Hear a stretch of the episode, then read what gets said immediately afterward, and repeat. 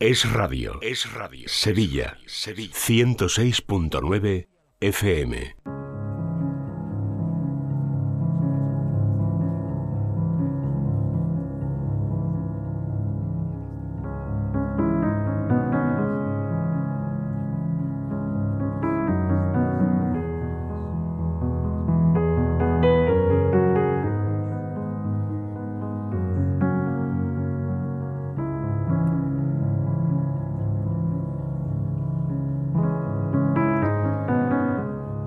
37 minutos, estamos en directo en Es la Mañana de Sevilla vamos ya a convivir en positivo. Para ello, pues me acompaña ya en esta mesa de radio la psicóloga Paloma Carrasco. Hola Paloma, ¿qué tal? Buenas tardes. Buenas tardes Laura, buenas tardes a todos.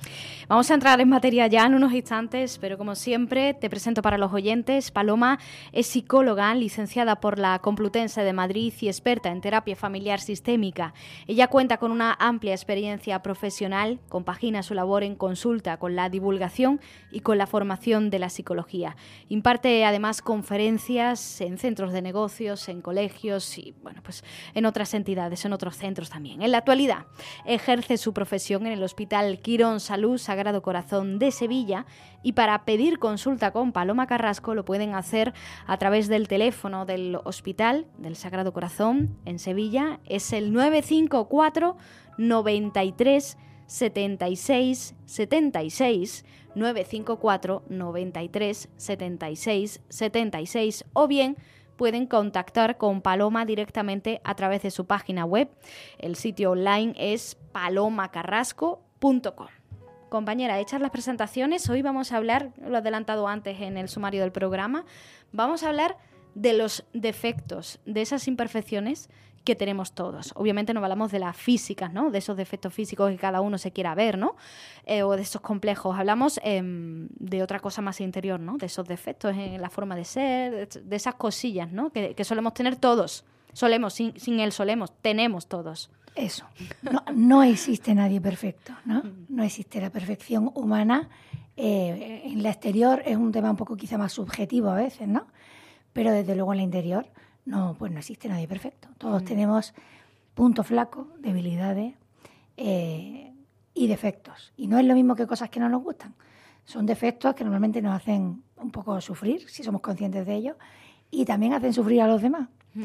Pero también tienen su punto bonito, que es que nos recuerdan pues eso que he dicho, que no somos perfectos. A los defectos hay que arroparlos también, hay que quererlos como una parte más de nosotros mismos. Pues sí, porque la autoestima, para poder tener una, sana autoestima y una gran autoestima, hay que aceptarse y reconocerse por entero. No te puede gustar solo una parte de ti. Lo que pasa es que gustarte no significa que me encante mi defecto. O sea, el defecto le llamamos defecto eh, y esto es muy importante, que no seamos subjetivos en esto.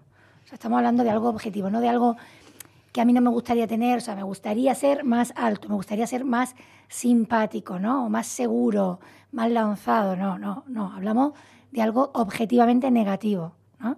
Y, y bueno, es que es parte de nosotros. Entonces, hasta que no lo asumimos y no lo aceptamos, entre otras cosas no lo vamos a poder mejorar. ¿La mayoría de nosotros somos conscientes de nuestros defectos o no? No sé si decir la mayoría. Me conformo con decir la mitad porque no sé, o sea, realmente lo normal, sobre todo desde la madurez, eh, es pues reconocer los defectos. Hemos dicho muchas veces que para poder ser felices tenemos que conocernos bien, ¿no? Y ese trabajo de conocimiento propio, el autoconocimiento, eh, pues lleva su tiempo, ¿no? Y su espacio, ¿no? O sea, si, si yo no dedico eh, un tiempo y unos minutos y alguna vez en mi vida, pues un espacio concreto a conocerme mejor, pues a lo mejor nunca he divagado, nunca, he reflexionado sobre mí mismo, ¿no? Y es verdad que a verlos haylos, o sea, gente que cree que no tiene defecto o que su defecto no lo reconoce y lo ven ante los demás que uno mismo, pues también hay, hay personas de este tipo. Pero yo, por ser positiva, no diré que son la mayoría. ¿no? Mm. Lo vamos a dejar en eso, en un porcentaje importante. Pero hay otro porcentaje de personas que claro que conocemos nuestros defectos, ¿no? Lo cierto es que es mucho más fácil ver el defecto que tiene, que tiene el otro, que tienen los demás, que ver el defecto que, tenemos uno mismo, ¿no? Esto es así siempre, la verdad. Sí, lo del ojo, lo de la paja y la viga, o sea, esto del ojo ajeno, ¿no? La paja en el ojo ajeno, ¿no? Eso, esto es, pues sí, pues muy común, ¿no? Pero, pero bueno, eh, eh, además de, reírnos, porque es verdad que lo hacemos todos, em, yo creo que lo suyo es reconocerlo. Además, eh, voy, a, voy a hacer un, apunte importante. Me parece, en esto soy un poco particular yo, ¿vale? Me parece muy sano, muy saludable em, saber hablar de tus defectos. O sea, no solo reconocerlos, sino que realmente no te importe eh, que los demás lo sepan, ¿no? Eh, aligera mucho el peso y el equipaje en esta vida, poder hablar y poder reírse uno más de, de sus defectos. Oye, si alguien no sabe qué defecto tiene, que puede haber alguien por ahí que, diga, pues yo no sé qué defecto tengo, ¿no? Porque aquí Paloma Carrasco me está diciendo que, que tenerlo lo tengo que tener, pero yo no lo veo. ¿Qué puede hacer? Bueno, yo creo que para empezar, ese autoconocimiento. Para empezar, preguntarle a alguien que le conozca bien, ¿no? O sea, ah, realmente, eh, normalmente el defecto se convierte en, en piedra en el camino. ¿Qué significa esto? Pues va a ser el punto principal de choque y de sufrimiento, pues sobre todo en nuestras relaciones. ¿no?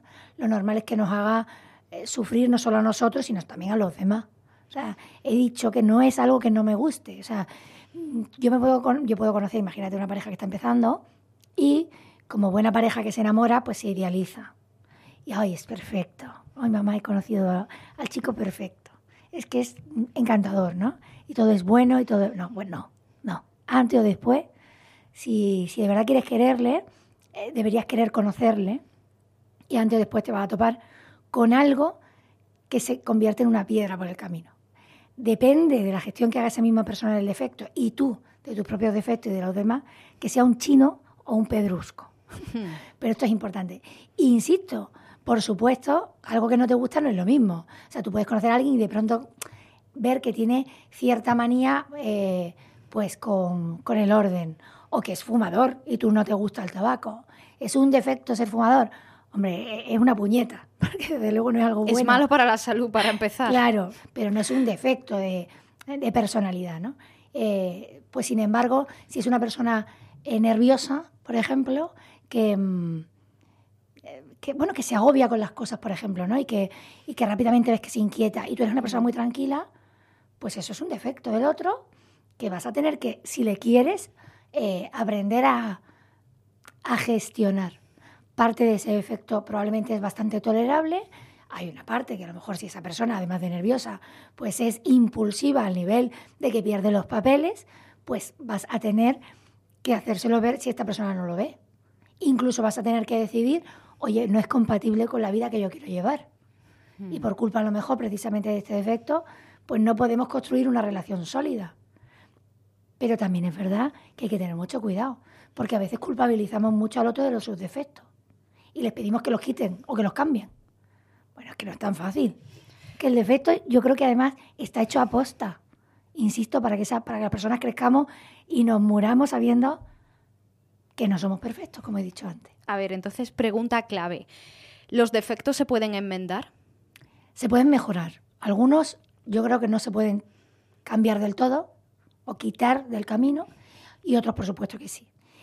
Quizá hoy no estoy hablando de los defectos en general, porque normalmente no tenemos solo uno. Hemos sido tan positivos que hemos dicho un defecto. No, hombre, no. Defectos tenemos unos pocos. Lo que pasa es que ese uno al que yo hoy le estoy dando más importancia y que nos caracteriza, igual que nos caracteriza lo mejor que tengamos, y todos tenemos algo muy bueno, ¿vale? Ese defecto que nos caracteriza más, em, yo diría que es bastante difícil de quitar del todo, porque entre otras cosas nos es propio y nos define nuestra personalidad. Incluso desde el amor más absoluto, cuando uno se quiere bien eh, y cuando te quieren bien, la otra persona te acepta con tu defecto.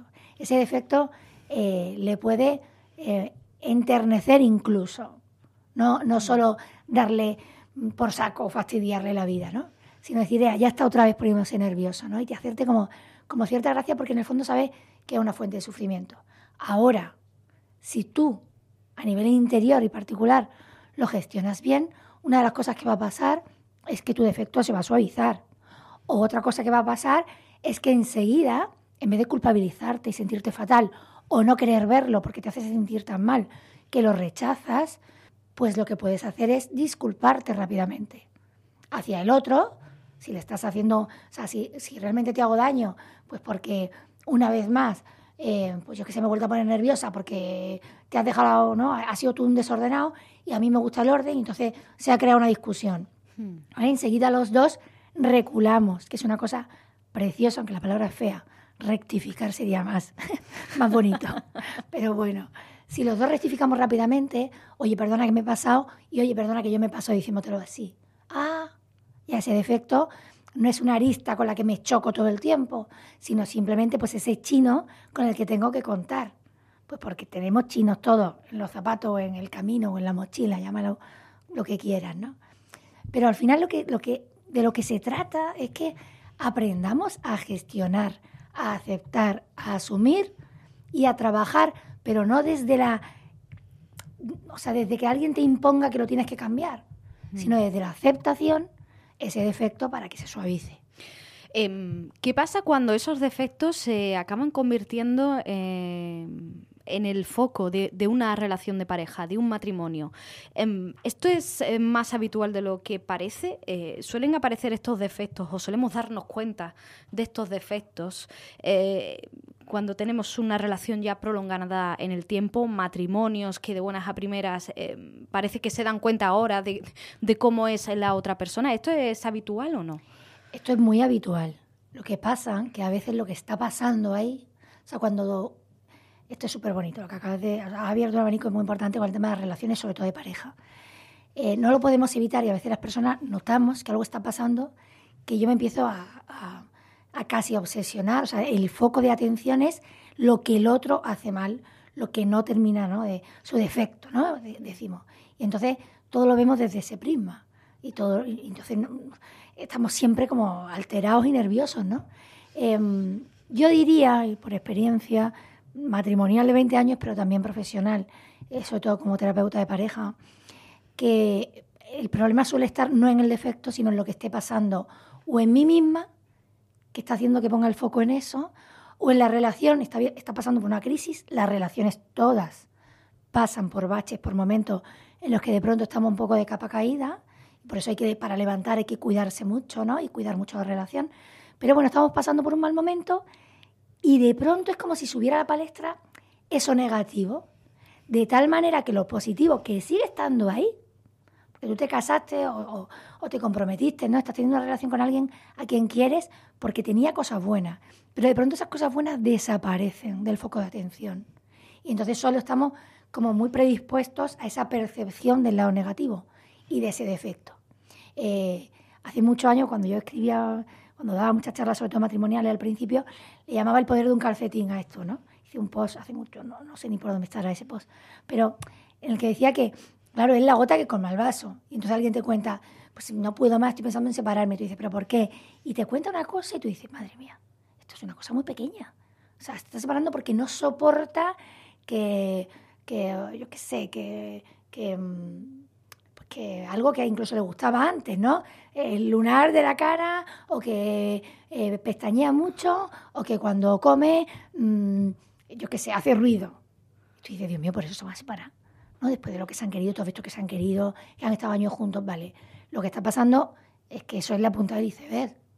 Entonces esa persona ahora está pasando una racha en la que solo está viendo eso, eso le está sacando de sus casillas y ya no puede más te diré que el 99% de las veces hay algo más profundo que está pasando. Entre otras cosas, a esa persona se le está olvidando que también ella tiene defectos y que el otro lleva soportando sus defectos mucho tiempo. Hay una palabra que depende de la connotación que le demos, es bonita o fea. Soportar, por ejemplo, aguantar, da la sensación de que son palabras muy feas. Hmm. Bueno, perdón. Es que el amor tiene que ser en ese sentido también un soportar al otro, ¿no? O sea, yo estoy para quererte en lo bueno y en lo malo. O sea, si no, no es, si no, no es amor. Tiene que ser generoso, ¿no? Yo creo que esta, esa palabra también ha salido aquí en alguna que otra ocasión cuando hablábamos de relaciones de pareja, ¿no? Claro, y, y, desde la inmadurez, o por ejemplo, si yo no he hecho ese trabajo propio de ver cuáles son mis defectos y de que alguien que me quiera va a tener que soportar esos defectos míos, si yo eso no lo he hecho eh, y empiezo una relación, yo lo idealizo. Yo quiero una persona que me haga feliz. Ah, qué bien, eso está muy bien, claro, para eso, para eso, entre otras cosas, se supone que te casas. Pero es que las personas antes o después te van a hacer sufrir. ¿Por qué? Porque tienen defectos. Y los defectos no son agradables, si no, serían defectos. Entonces, en la medida que te quiero y ese defecto es soportable, por supuesto, hay defectos que hacen tanto daño que los tienes que trabajar o pararte en seco y decir, perdona, si cada vez que te pones nervioso te pones a gritar como un león y a perder los papeles, tú, esto, no, esto no es soportable. O sea, tú vas a tener que hacer algo para controlar tus impulsos, para gestionar, para, para ganar en inteligencia emocional, ¿vale? O sea, que quede claro que estamos hablando de defectos normales. Sí, sí. Entonces, claro, si yo sé y, recuerdo que mi marido también me soporta a mí y que no siempre cuando está viendo la parte negativa se pone como un loco, sino que a veces simplemente aguanta un poco el, chaparrón de que a lo mejor yo estoy nerviosa y empiezo a... Ah, y de pronto ya después me lo dice en frío, que es como hay que hablar las cosas cuando ya ha pasado. Oye, ¿no te parece que te has pasado? Estaba demasiado nerviosa. Oye, pues es verdad que estoy súper nerviosa, es que estoy cansada, es por esto, es por aquello. Y lo hablamos me pido, o sea, pedimos perdón, nos disculpamos y eso enmienda también mi defecto. No solo me facilita la relación, que por supuesto lo hace, porque estoy endulzando esa relación y le estoy compensando en eso que acabo de hacer que no es tan agradable. Pero también a mí, en vez de hacerme sentir fatal, ¿no? Y, y realmente alguien imperdonable, pues resulta que a mí misma me sirve para tolerar mejor ese defecto. Y solo desde esa tolerancia o esa aceptación, lo he dicho antes, vamos a poder trabajar ese defecto y suavizar ese defecto.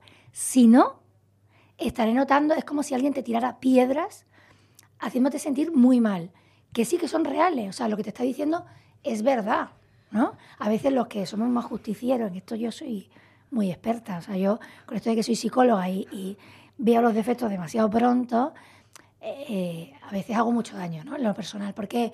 Porque entro a de huello, como digo yo, y te digo, te estoy diciendo, te estás equivocando en esto.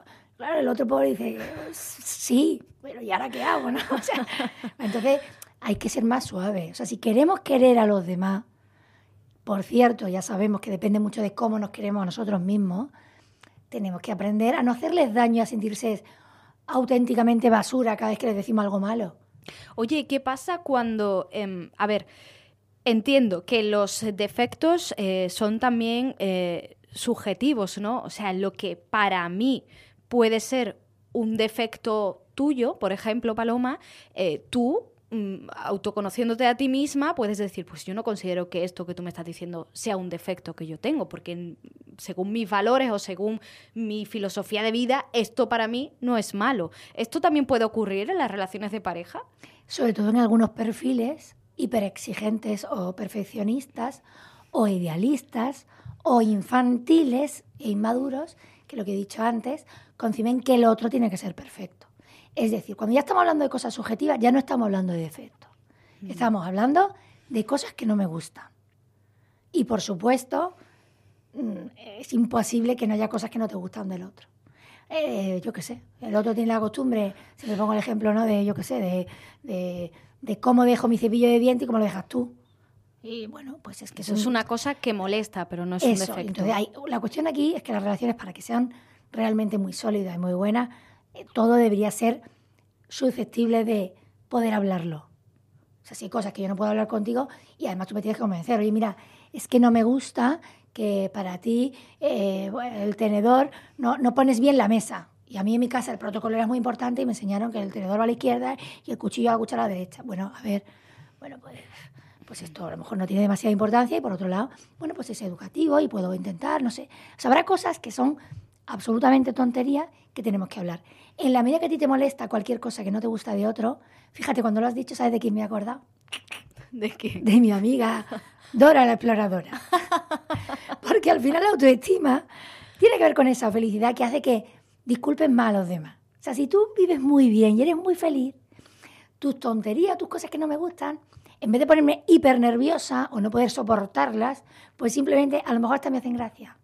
O no me fijo tanto en las cosas que no me gustan de los demás. Sin embargo, alguien que está un poquito más amargado, alguien que está un poquito más enfadado en general, alguien que tiene pocos gustos en general, que es muy cerrado, muy rígido, claro, va por la vida casi con una lupa y te vas fijando en los defectos. O fíjate, fíjate aquello, fíjate. ay, la gente feliz se suele fijar poco en los demás. Y entonces, claro, no, fíjate, me ha salido de Dora. Hay que ver Dora. Es fuente de inspiración de este programa, ¿eh? Dora la exploradora. Sigue saliendo Dora. uno tiene que ir por la vida no fijándose demasiado en lo que no le gusta. Al revés. Qué bonito, ¿no? Tener esa mirada puesta en lo que sí nos gusta de los demás. Nos quedan cuatro minutos para llegar a la una. Paloma, te pido que nos des algún que otro consejo para mm, gestionar mejor estos defectos, los nuestros y los que vemos en los demás.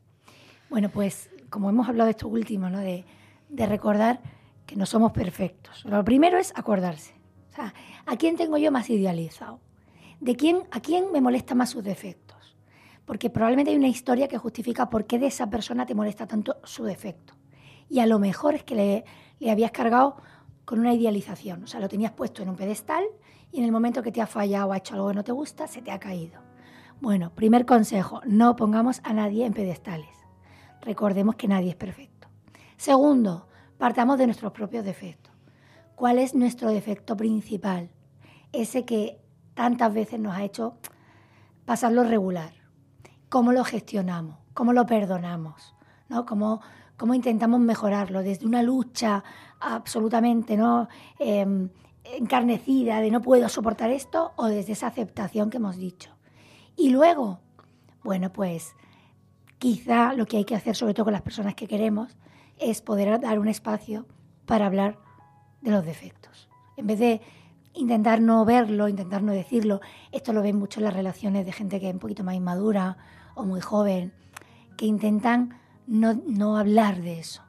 Pero si es al revés, si hablar siempre es bueno, ¿no? que podamos hablar mucho, que, podamos decirle a alguien, oye, ¿qué es lo que no te gusta de mí? Eh, qué es lo que, lo, que, lo que a mí me cuesta más de ti. Y para poder, entre otras cosas, diferenciar en esa conversación lo que viene de algo que simplemente a lo mejor es una diferencia entre los dos y lo que no es solo una diferencia, sino absolutamente un defecto que se va a interponer entre nosotros y que si queremos querernos, pues vamos a tener que limar, suavizar, disculpar, siempre sin culpabilidad, sin, sin, sin esa dramatización. Si queremos que alguien cambie y deje de ser como es, también con sus defectos, tenemos que tener cuidado. A lo mejor no lo estamos queriendo bien. Pues nos quedamos como siempre con esos consejos. Paloma Carrasco, muchas gracias. Gracias a vosotros, como siempre. Les recuerdo que para pedir consulta con Paloma lo pueden hacer eh, bien a través del Hospital eh, Quirón Salud Sagrado Corazón, allí es donde Paloma ejerce su consulta. Pueden llamar al teléfono del hospital al 954 93 76 76 954 93 76 76 o bien contactar con Paloma directamente a través de su página web palomacarrasco.com. Casi llegando ya a la una de la tarde, ahora información de España y del mundo. A la vuelta, continuamos en Es la Mañana de Sevilla.